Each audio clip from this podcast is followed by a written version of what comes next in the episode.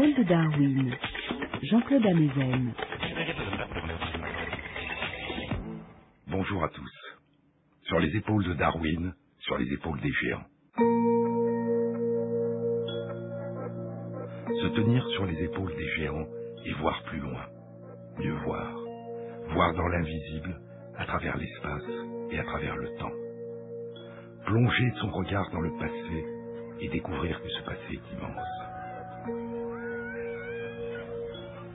J'avais le vertige de voir au-dessous de moi, en moi pourtant comme si j'avais des lieux de hauteur tant d'années, dit Proust dans le temps retrouvé. Cet instant ancien tenait encore à moi, je pouvais encore le retrouver, retourner jusqu'à lui, rien qu'en descendant plus profondément en moi.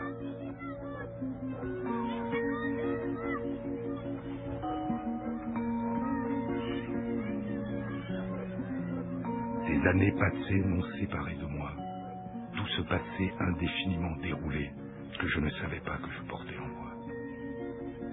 Plonger son regard dans le passé et découvrir que ce passé est immense, au fond de nous et au-delà encore, par-delà l'empreinte qu'a laissée en nous ce que nous avons vécu, par-delà la mémoire léguée par la succession des générations humaines. Découvrir le passé immense de l'histoire du vivant, de l'histoire de la Terre, de l'histoire de l'univers.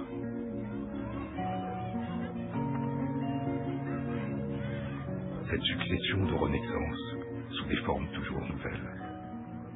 Découvrir ce passé immense et entrevoir ces temps où le vivant se déployait, mais où nous n'étions pas encore. Ces temps où le soleil puis la terre émergeaient, mais où il n'y avait pas encore de vie sur terre. Ces temps où l'univers se déployait, mais où il n'y avait encore ni soleil ni terre. Ce bouleversement, ce changement radical de perspective, débute il y a un peu plus de 150 ans avec la publication par Darwin de l'origine des espèces, et 70 ans plus tard, une même vision apparaîtra, qui cette fois concerne l'ensemble de l'univers.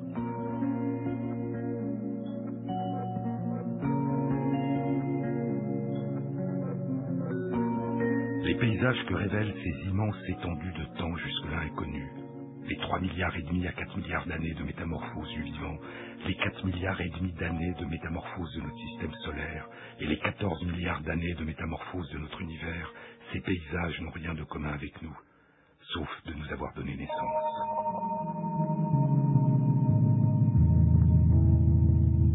Je levais les yeux, dit Pascal Quignard. Contempler le ciel qui n'est pas vivant, pour tout ce qui est vivant, c'est contempler le seul aïeul.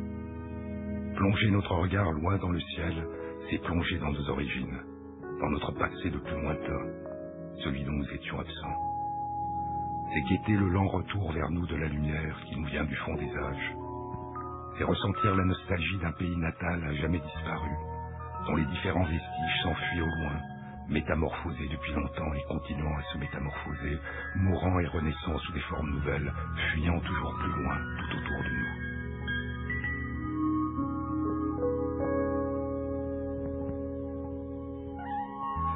Explorer les confins du ciel, c'est recomposer l'histoire de notre univers.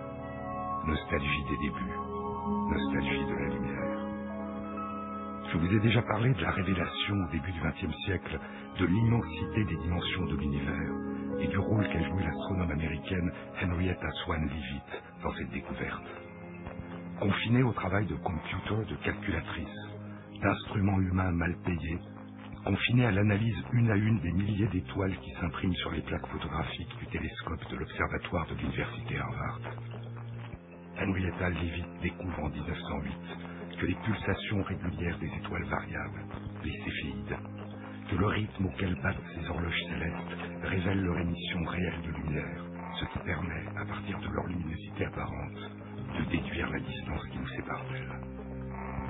Et à partir de ces chandelles clignotant dans la nuit, elle arpentera le ciel, mesurant les distances des galaxies lointaines, dans lesquelles clignotent d'autres étoiles variables, d'autres céphéides, dont la lumière peut être perçue par le télescope.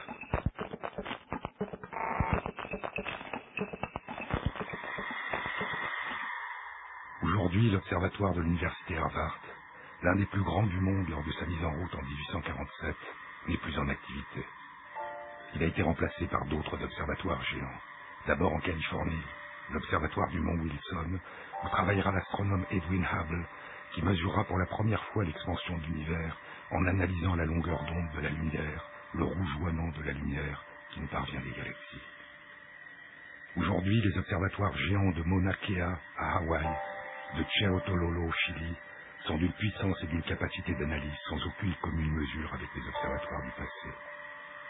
Ce ne sont plus des femmes computers qui analysent des images, mais des instruments informatisés qui analysent les ondes lumineuses électromagnétiques qui nous arrivent de l'espace le plus lointain, de notre passé le plus lointain.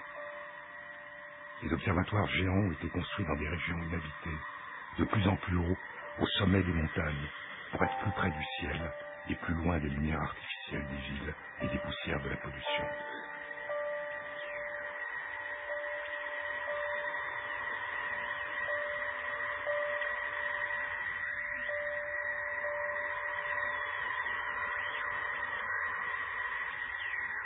Grands télescopes du monde ont été construits depuis le milieu des années 1960 dans les montagnes d'un désert, au nord du Chili, le désert d'Atacama.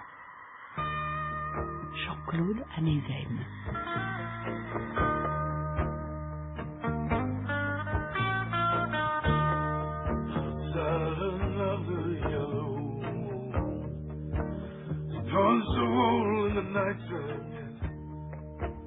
I climb to the window and down the street.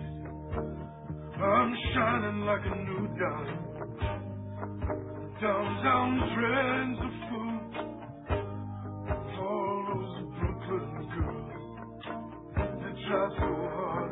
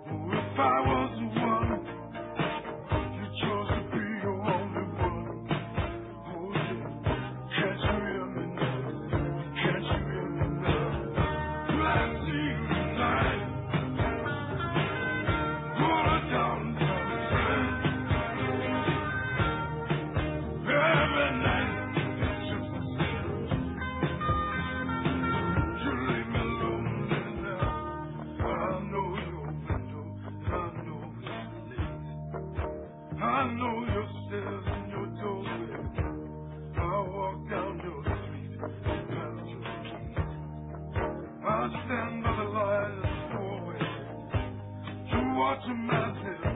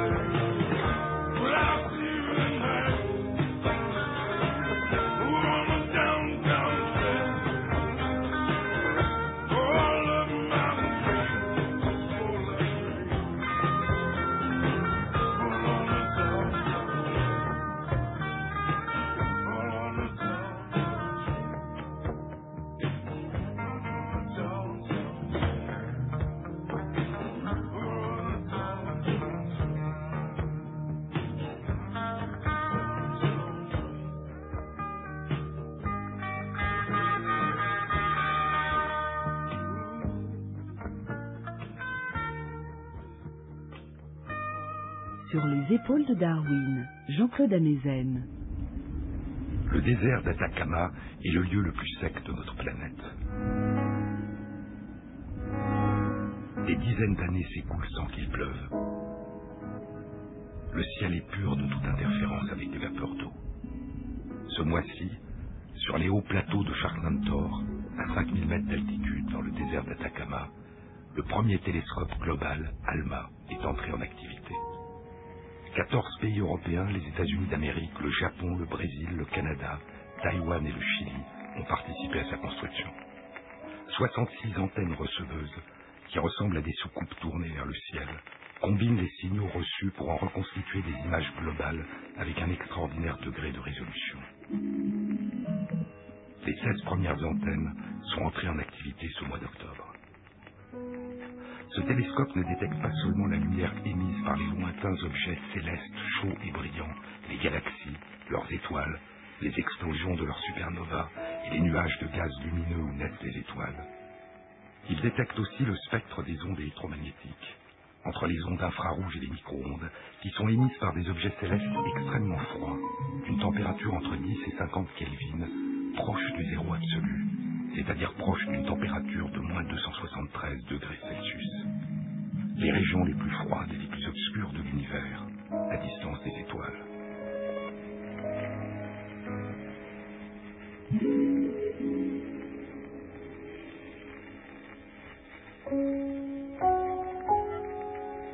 Les nombreux observatoires géants du désert d'Atacama explorent la naissance des étoiles, la naissance des planètes dans l'environnement de jeunes étoiles, la composition chimique des disques de gaz et de poussière qui entourent ces jeunes étoiles.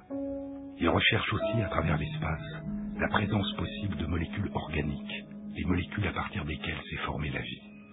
Des acides aminés qui auraient pu se former dans l'espace interstellaire, puis pleuvoir sur notre toute jeune Terre ou être apportés par des comètes. Sur notre toute jeune Terre et peut-être, qui sait, sur des exoplanètes dont on a depuis quelques années identifié des centaines qui gravitent dans d'autres galaxies autour d'étoiles semblables à notre Soleil.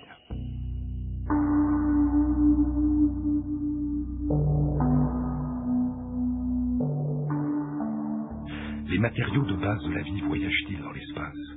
La vie est-elle née ailleurs dans l'espace? Vous est-elle parvenue d'ailleurs?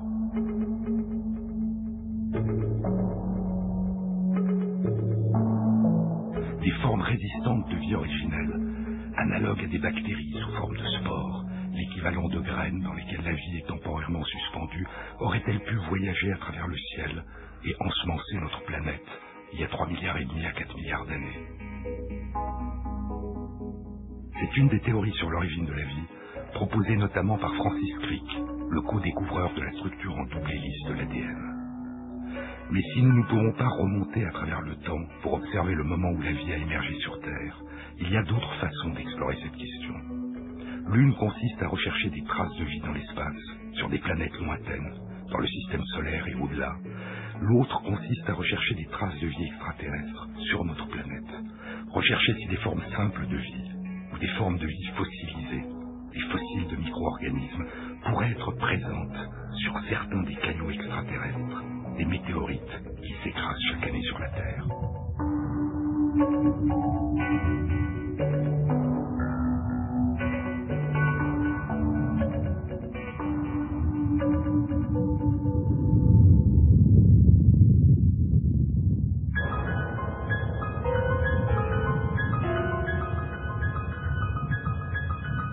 Quasi-totalité des météorites qui tombent sur la Terre sont des fragments d'astéroïdes, ces vagabonds du ciel de la taille d'une montagne et parfois d'un pays, qui ont émergé au tout début du système solaire, avant même la formation de notre planète, et qui voyagent pour la plupart à l'intérieur de la ceinture d'astéroïdes entre Mars et Jupiter. Parmi les météorites qui ont été découvertes sur Terre, une infime minorité nous vient non pas des astéroïdes, mais de la Lune ou de la planète Mars. C'est le cas d'une météorite devenue célèbre, la météorite HAL 84001. Il y a presque exactement 15 ans, le 16 août 1996, Bill Clinton, le président des États-Unis, fait une déclaration. Aujourd'hui, dit Bill Clinton, la roche 84001 nous parle à travers des milliards de kilomètres et des millions d'années. Elle nous parle de la possibilité de vie. Si cette découverte est confirmée, elle constituera probablement l'une des plus stupéfiantes révélations sur notre univers que la science ait jamais produite. Les implications d'une telle découverte sont aussi considérables et aussi impressionnantes qu'on peut l'imaginer.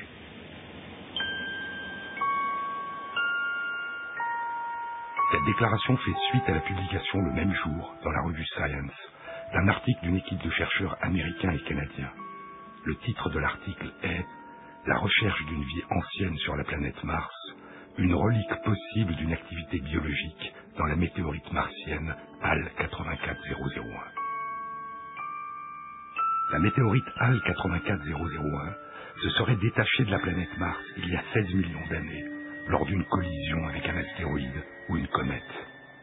Et ce morceau de Mars semble avoir vagabondé pendant 16 millions d'années à travers le système solaire avant de s'écraser sur Terre il y a 13 000 ans. La météorite de près de 2 kilos a été découverte 13 000 ans plus tard, en 1984, par une expédition de chercheurs dans l'Antarctique, dans les Allan Hills, les collines d'Allan, d'où son nom Hal.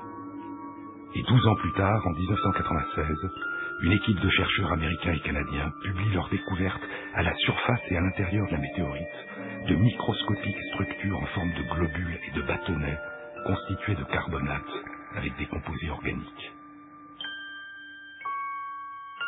Ces minuscules globules et bâtonnets, disent les chercheurs, pourraient être des composants produits par des micro-organismes vivants, voire même être des fossiles de minuscules bactéries, mais d'une taille 5 à 10 fois plus réduite que les plus petites bactéries connues sur Terre. Et la conclusion de l'article est la suivante. Aucune des caractéristiques que nous avons décrites ne permet à elle seule de conclure à l'existence d'une vie passée sur Mars. Il y a une explication alternative, une origine non organique, purement minérale, pour chacune de ces caractéristiques quand elles sont prises en compte individuellement. En revanche, quand on les prend en compte globalement, notre conclusion est qu'elles constituent des preuves en faveur de l'existence de formes de vie primitives sur la planète Mars quand elle était plus jeune. Une forme de vie a-t-elle pu exister sur Mars il y a plus de 16 millions d'années? Une forme de vie dont la roche HAL 84001 aurait emporté les vestiges, les fossiles, dans ses errances à travers l'espace et le temps, avant de s'écraser sur notre Terre.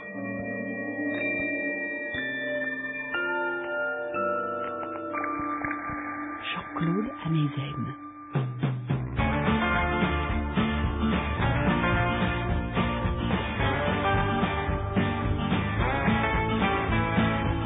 Demain j'arrêterai, demain je m'y mettrai, peux rien, je rêve à la fenêtre.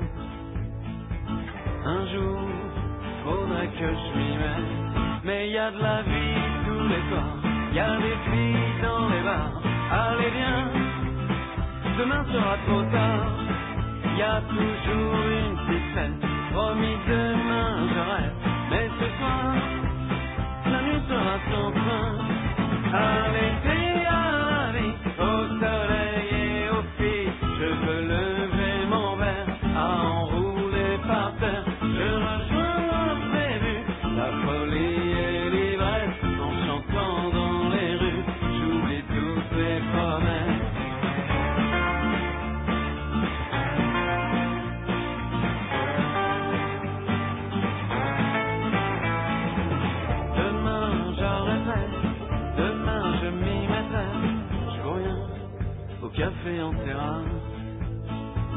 Je suis bien, je regarde la vie qui passe. Et pourquoi faire aujourd'hui ce que je pourrais faire demain?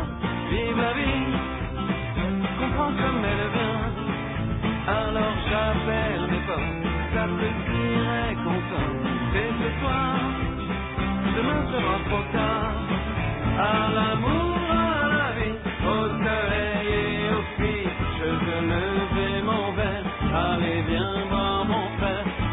c'est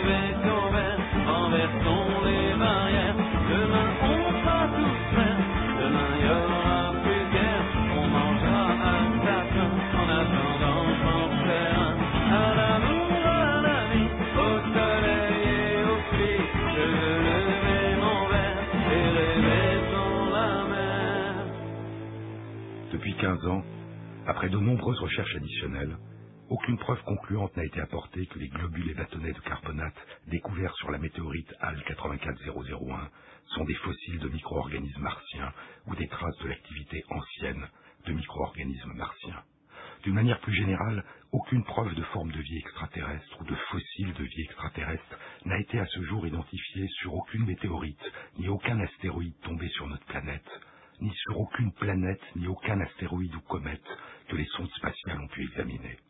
Les recherches continuent. Mais l'étude des météorites qui pleuvent sur notre planète peut conduire à d'autres découvertes surprenantes. Dans la nuit du 27 juin 1931, un bruit de détonation et une lueur intense sont observés dans le ciel au-dessus du désert, en Tunisie, près du village de Tataouine. Une météorite vient de se désintégrer en entrant dans l'atmosphère et des centaines de fragments se dispersent sur le sol sur une surface de moins d'un kilomètre carré. Le jour même de la chute, un grand nombre de ces cailloux extraterrestres sont recueillis et envoyés à Paris, au Muséum national d'histoire naturelle. 63 ans plus tard, en 1994, une équipe de chercheurs français part dans le désert de Tataouine pour recueillir d'autres fragments de la même météorite et pour comparer ces fragments fraîchement recueillis aux fragments conservés à Paris depuis 1931. Leurs résultats sont publiés en 1998 dans la revue Science, deux ans après la publication dans la même revue des résultats étonnants de l'analyse de la météorite HAL 84001. L'étude des fragments de la météorite Tataouine, prélevée en 1994, a révélé la présence de carbonate, avec de minuscules structures en forme de bâtonnets qui ressemblent à des fossiles de bactéries, mais de taille 5 à 10 fois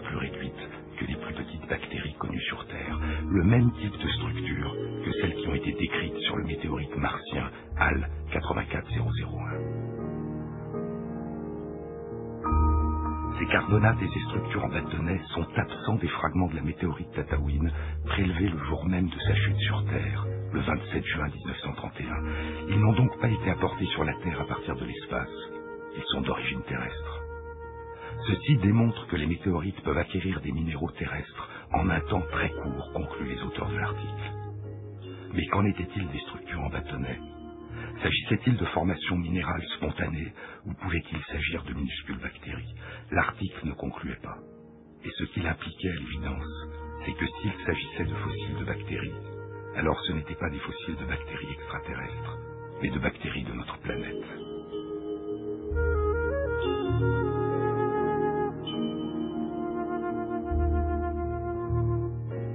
Deux ans passeront. Et en 2000, la même équipe de chercheurs isole une minuscule bactérie vivante à partir des grains de sable collés sur un fragment de la météorite recueilli en 1994. Encore trois ans, et la même bactérie est isolée, vivante, à distance de la météorite, dans les sables du désert de Tataouine. Elle appartient à une famille de bactéries terrestres jusque-là inconnues et sera nommée Ramlibacter tatawinensis. La vie est cette exubérante colonisation du moindre fragment, de la moindre fissure, dit Pascal Quignard. La bactérie terrestre du désert avait colonisé le vagabond du ciel. Et l'étude d'une météorite tombée du ciel révélait l'existence sur Terre d'une famille de bactéries inconnues à ce jour. Encore huit ans. Et en septembre 2011, il y a un mois, un article est publié dans la revue PLOS ONE par plusieurs équipes de chercheurs biologistes français. L'article décrit les particularités étonnantes du mode de vie de cette petite bactérie du désert. La bactérie forme de petites sphères, protégées par une paroi épaisse, qui lui permet de résister aux agressions des rayons ultraviolets, au dessèchement et aux variations importantes de la température, les jours brûlants et les nuits froides des déserts. Ces formes sphériques semblent être l'équivalent de kystes ou de spores. Mais contrairement aux spores des autres familles de bactéries, qui sont dormantes, comme des graines, qui se maintiennent dans un état de vie suspendu jusqu'à ce que l'environnement redevienne favorable, contrairement aux spores, les petites sphères de Ramlibacter tatawinensis sont en pleine activité. Elles se divisent, donnant naissance à des bactériophiles. Mais leur armure de protection les empêche de se déplacer. Elles demeurent immobiles sur le sol. Ces formes sphériques peuvent se transformer spontanément en des formes en bâtonnets qui, elles, sont capables de se déplacer à distance, mais qui sont en revanche très sensibles aux rayons ultraviolets et au dessèchement. La nuit, à la périphérie, au pourtour de la colonie, les bactéries sphériques se transforment en bâtonnets. Les bâtonnets quittent la colonie et s'aventurent à distance. Et dès le jour revenu, les bâtonnets se retransforment en bactéries sphériques, résistantes et immobiles, qui se reproduisent sur le nouveau territoire.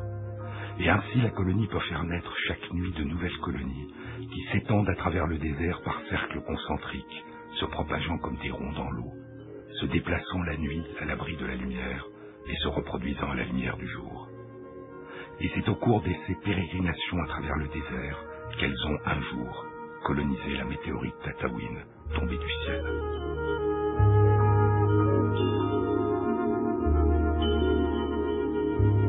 Dans sa forme sphérique et dans sa forme en bâtonnet, la bactérie possède un système particulièrement complexe de perception de la lumière et de réponse à la lumière.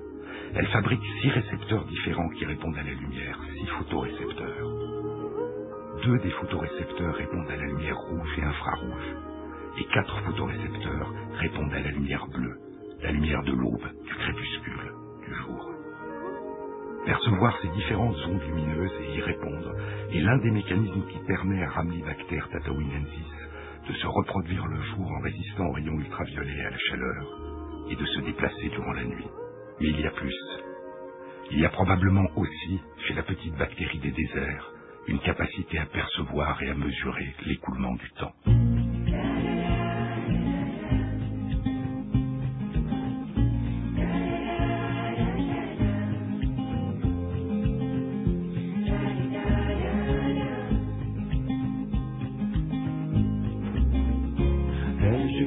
De comment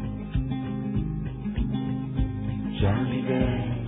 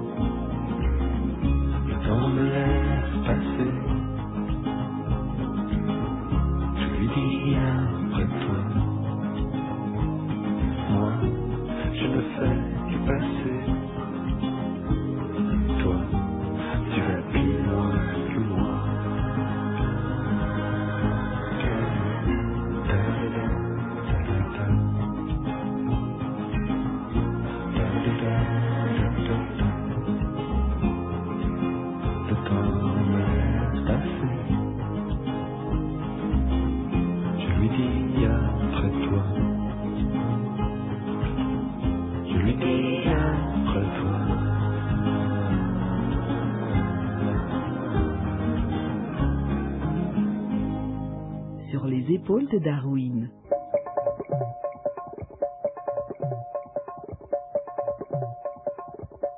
Mesurer l'écoulement du temps. Je vous avais dit dans une précédente émission que parmi toutes les horloges biologiques circadiennes qui battent les jours et qui ont été identifiées dans le monde vivant, la plus simple a été découverte chez les cyanobactéries, des bactéries qui, comme les plantes, réalisent la photosynthèse.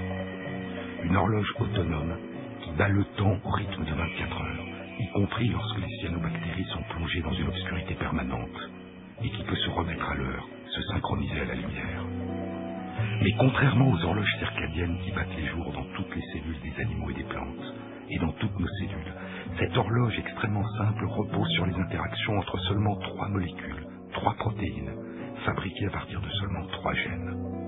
Et ces trois protéines, appelées KIA, KIB et KIC, peuvent continuer à interagir et à battre le temps au rythme de 24 heures, même lorsqu'on les sort de la cyanobactérie et qu'on les isole dans un tube à essai. KIC semble être la plus ancestrale des trois et être fabriquée par de nombreuses bactéries en l'absence de KIA et de KIB. Et des travaux récents suggèrent que la protéine KIC à elle seule peut permettre la construction non pas d'une horloge biologique, mais de l'équivalent d'un sablier biologique. Un sablier qui s'écoule pendant 24 heures et qui doit ensuite être retourné, remis en route le jour suivant, par une réponse à la lumière ou à un autre événement périodique de l'environnement. À la différence d'une horloge, un sablier s'arrêtera de fonctionner au bout de 24 heures si la bactérie est plongée dans une obscurité permanente. Autrement dit, contrairement à une horloge, un sablier ne bat pas les jours, il indique l'écoulement des heures pendant une durée de 24 heures. La présence de KIC dans la bactérie Ramibacter tatawinensis suggère qu'elle possède un tel sablier, qui lui permettrait d'anticiper, entre le milieu et la fin de la nuit, la période d'humidité de dépôt de la rosée qui précède l'aube, et qui lui permettrait, avant même la fin de la nuit, avant même les premières lueurs de l'aube, de répondre à la venue prochaine du jour et de se protéger de la chaleur et de la lumière. Dans les sables des déserts, dans ces régions arides qui constituent près d'un tiers de la surface des sols sur la Terre, se développent des formes de vie étranges, ancestrales, que nous connaissons si mal et qui nous renvoient au lointain passé du vivant, à notre lointain passé. Et au-dessus des sables des déserts, se déploient les lumières du ciel qui explorent les télescopes des observatoires géants, à travers les immenses étendues de l'espace, les immenses étendues de notre passé le plus lointain, sur les hauts plateaux des déserts du nord du Chili, à 5000 mètres d'altitude, dans le désert d'Atacama.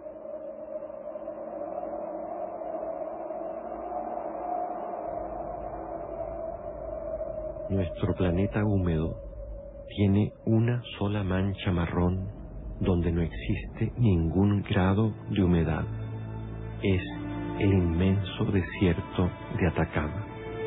Envueltos por el polvo estelar, los científicos de todo el mundo construyeron aquí los más grandes telescopios de la Tierra. Notre planète humide, notre planète bleue vue du ciel, n'a à sa surface qu'une seule tache de couleur brune, un lieu dépourvu du moindre degré d'humidité. C'est l'immense désert d'Atacama, enveloppé de poussière d'étoiles.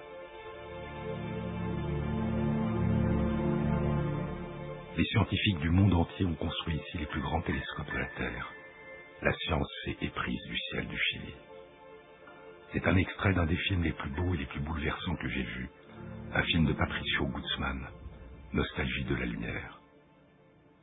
Écoutons Gaspar Galaz, un jeune astronome chilien qui travaillait à l'observatoire de Cerro Tololo sur les hauts plateaux du désert d'Atacama. Al final eso es, digamos, a encontrar el origen del ser humano, del planeta y del sistema solar. y, eh, entonces, ¿de dónde venimos? Una pregunta muy fuerte.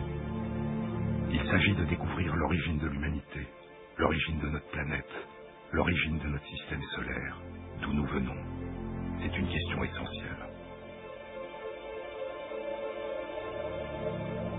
Visuellement stupéfiant, le film Nostalgie de la lumière réussit à saisir la désolation du désert et la beauté de la voie lactée qui voyage au-dessus du ciel chilien, écrit Salam Hamid dans la revue Science. Le sentiment d'évasion donné par les vastes échelles de temps astronomiques et la connaissance que nous avons d'être tous faits de poussière d'étoiles. Un essai poétique centré sur l'expérience humaine et la perspective plus vaste que permet d'apporter la science. Nostalgie de la lumière n'est pas seulement le chef-d'œuvre de Patricio Guzman, écrit Jacques Mandelbaum dans le journal Le Monde. C'est l'un des plus beaux essais cinématographiques qu'on ait vu depuis longtemps, un sommet de poésie. Dans le désert d'Atacama, il n'y a pas seulement des astronomes qui lèvent les yeux et interrogent le ciel sur nos origines. Il y a aussi, depuis des dizaines d'années, des archéologues qui baissent les yeux et interrogent les sols sur notre histoire. L'extrême sécheresse du désert a permis la préservation des traces laissées par d'anciennes civilisations indiennes, de splendides peintures et gravures précolombiennes sur les roches, et des corps momifiés avec leurs parures et leurs armes sur la terre sèche et craquelée et sur le sable. Nostalgie de la lumière est une méditation sur le temps et la mémoire, écrit Salman Hamid. Nostalgie. Écoutons l'écrivain Milan Kundera. Plus vaste est le temps que nous avons laissé derrière nous, et plus irrésistible est la voix qui nous invite au retour. La maison natale que chacun porte en lui, le sentier redécouvert où sont restés gravés les pas perdus de l'enfance, le retour. Le retour en grec se dit nostos. Algos signifie souffrance. Nostalgie est la souffrance du retour, la douleur causée par l'impossibilité du retour. Nostalgie, Anoranza disent les Espagnols. Saudade disent les Portugais. Les Allemands disent Sehnsucht, le besoin de ce qui manque. Les Tchèques, à côté du mot nostalgie pris du grec, ont leur propre mot stesk et leur propre verbe. La phrase d'amour tchèque la plus émouvante est Stiska senipotobie. J'ai la nostalgie de toi. Je ne peux supporter la douleur de ton absence.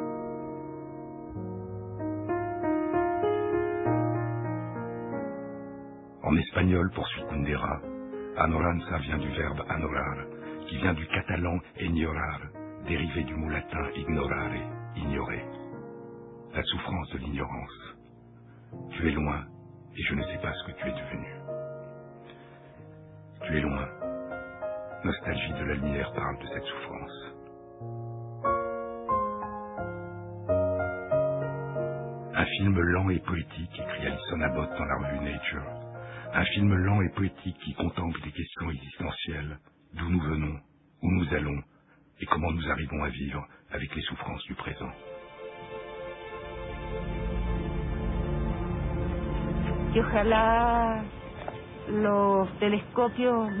J'aimerais que les télescopes ne regardent pas seulement le ciel, mais aussi à travers la Terre, pour pouvoir les retrouver. Depuis 32 ans, à l'ombre des grands télescopes, des femmes marchent sur les plaques de terre craquelées les sables du désert et creusent les sols à la recherche des restes de leurs bien-aimés disparus.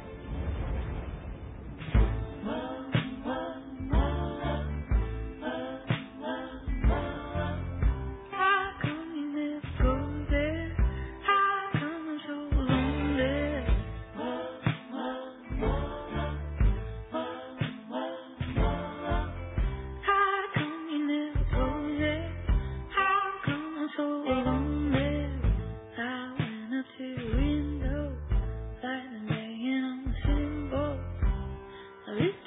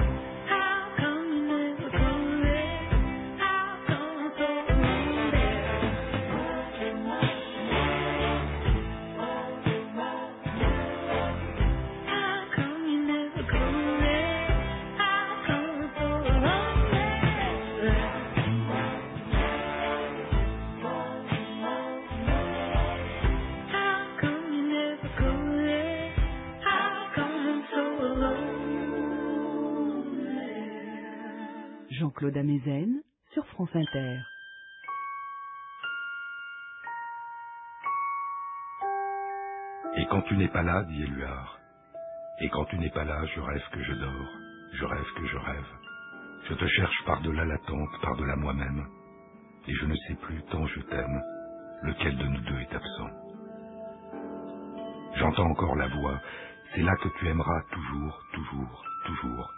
Explique si tu peux pourquoi c'est ce visage et non un autre qui s'arrête devant toi.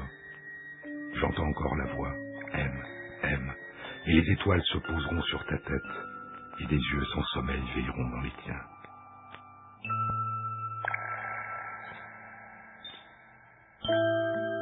J'entends maintenant la voix, tout ce qu'elle n'a pas dit. J'entends autour de moi la ronde du silence. Tu seras comme un fou à l'idée du malheur, comme un fossé dans le désert, comme un malade abandonné parce qu'il a trop espéré. Il t'arrivera peut-être d'être comme un mort, jusqu'au point insensible, jusqu'à l'absence souhaitée de tout secret.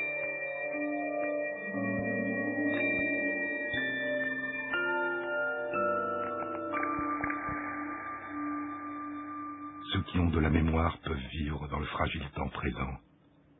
Ceux qui n'en ont pas ne vivent nulle part, dit Patricio Guzman. ¡Viva Chile! ¡Viva el pueblo! ¡Vivan los trabajadores! Estas son mis últimas palabras y tengo la certeza de que mi sacrificio no será en vano. Tengo la certeza de que por lo menos será una lección moral que castigará la felonía, la cobardía y la traición.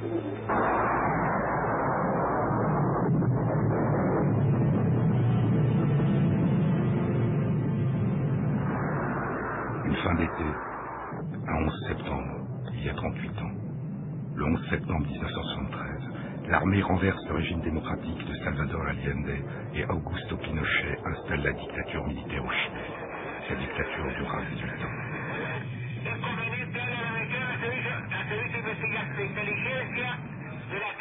De 3000 opposants politiques seront assassinés, 35 000 torturés. Un million de citoyens du Chili partiront en exil, dont le cinéaste Patricio Guzman qui s'est installé à Paris, comme le cinéaste Raúl Ruiz qui vient cette année de disparaître. Parmi les 800 prisons secrètes de la dictature, il y a les camps construits dans le désert d'Atacama. Depuis la fin des années 1980, les archéologues enseignent aux femmes de Calama comment reconnaître à partir de la disposition des grains de sable sur le sol les endroits où les corps qu'elles recherchent pourraient être enterrés sous le sable?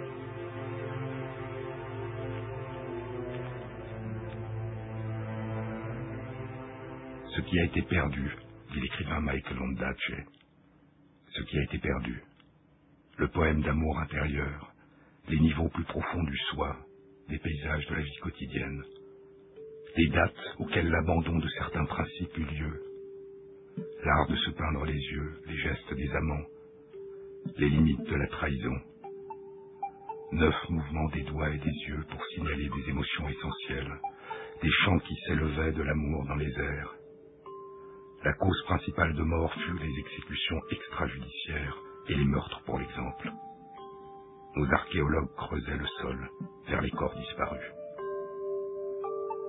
Enterré est un poème qui évoque les disparus des massacres de la guerre civile dans le pays natal de Michael Ondaatje, le Sri Lanka. Au Sri Lanka, comme au Chili, comme dans beaucoup d'autres régions du monde, ce sont les archéologues qui aident à retrouver les disparus, qui creusent vers le passé, qui aident la mémoire à faire son deuil.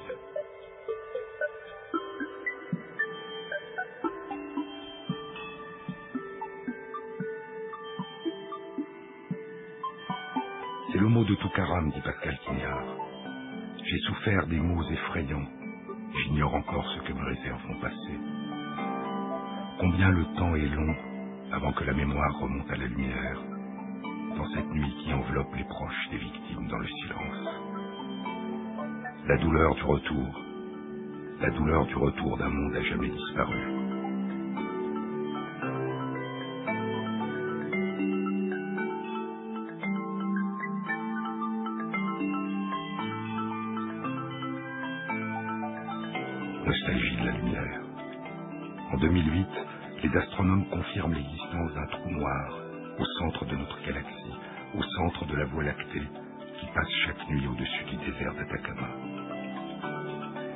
Société comprend mieux les astronomes dans leur quête du passé, dit Gaspard Gallas qui explore le ciel loin au-dessus du désert. La société comprend mieux les astronomes dans leur quête du passé qu'elle ne comprend ces femmes à la recherche d'un passé qu'elles ne peuvent retrouver, à la recherche de ce qui reste leur bien-aimé. Et pourtant, nous, les astronomes, notre quête ne trouble pas notre sommeil. Nous pouvons dormir en paix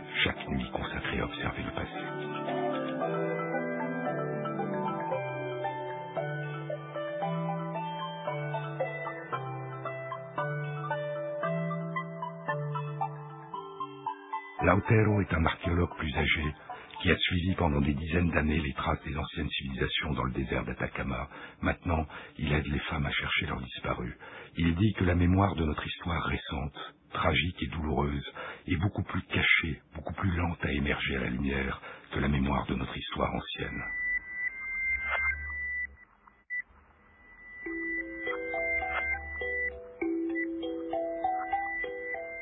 Nostalgie de la lumière, écrit Alison Abbott dans la revue Nature, il y a aussi Louis, qui a passé des années dans l'un des camps de concentration dans le désert, où un autre prisonnier politique lui a enseigné l'astronomie. Aujourd'hui, regarder les étoiles l'aide à ne pas oublier cette période de sa vie. Il y a Miguel, un architecte qui a survécu à cinq de ces camps. Il les a dessinés de mémoire quand il est redevenu libre, pour que personne ne puisse jamais nier leur existence. Vers la fin de la dictature, les soldats de Pinochet ont creusé des fosses communes dans le désert et jeté des corps dans la mer, poursuit Alison Abbott. Le film accompagne deux des veuves, Victoria et Violetta, qui parlent de manière bouleversante de leur recherche sans fin. Et il y a Valentina, dont la mère et le père font partie des disparus. Valentina a été élevée enfant par ses grands-parents. Elle dit qu'ils lui ont donné la force et le désir d'aller de l'avant, d'écrire sa propre histoire, pas seulement sous le signe de la souffrance, mais sous le signe de la joie. Ils lui aussi appris à observer le ciel nocturne, et elle est devenue astronome. Comprendre l'univers infini, dit Valentina, m'a permis de trouver une forme de sérénité. y pensar que todo parte de un ciclo que no comenzó ni, ni, va, ni va en mí, ni en mis padres, ni en mis hijos tal vez. Je me dis que tout fait partie d'un cycle qui n'a pas commencé avec moi et ne se terminera pas avec moi, ni avec mes parents, ni avec mes enfants. Nous faisons tous partie d'un courant, d'une énergie, d'une matière qui renaît sans cesse sous d'autres formes. C'est le cas des étoiles, de la mort des étoiles dont naissent d'autres étoiles, d'autres planètes, une vie nouvelle. Quand je pense à ça, je me dis que ce qui arrivait à mes parents et leur absence prend une autre dimension, un autre sens. Y me libera un poco a mí también de esta, de esta pena y de este Et dolor. me libère un peu de cette grande souffrance parce que je me dis que rien ne se termine. que, que las cosas se acaban y se acaban. Tout continue toujours.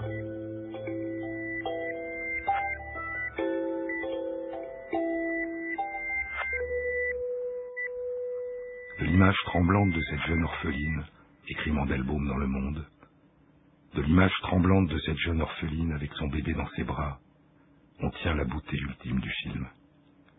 Tiré d'une histoire inhumaine, la force de chercher encore, et donc d'espérer encore. Il aura fallu à Patricio Guzman 40 ans de mémoire à vif et de souffrance intime pour aboutir à cette œuvre d'une sérénité cosmique, d'une lumineuse intelligence et d'une sensibilité à fendre les pierres. À un tel niveau, poursuit Mandelbaum, le film devient davantage qu'un film. Un chant stellaire pour les morts, une leçon de vie. J'ai soif du retour vers ce ciel, vers ce ciel si clair, dit le poète chinois Dai Wangshu. J'ai soif du retour vers ce ciel, vers ce ciel si clair. Là, je peux dormir tranquille. Là, je peux et vivre et disparaître, comme rit et pleure en silence un enfant dans le sein de sa mère.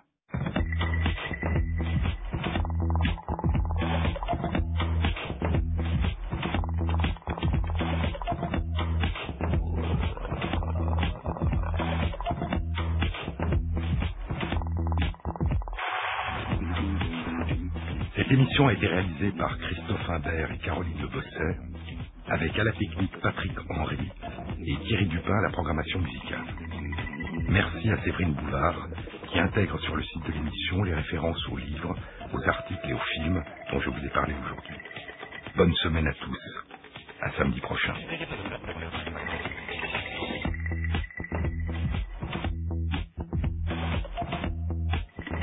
Et en attendant, samedi prochain, sur les épaules de Darwin de Jean-Claude Amezen sera rediffusé cette nuit entre 4 et 5 heures sur France Inter.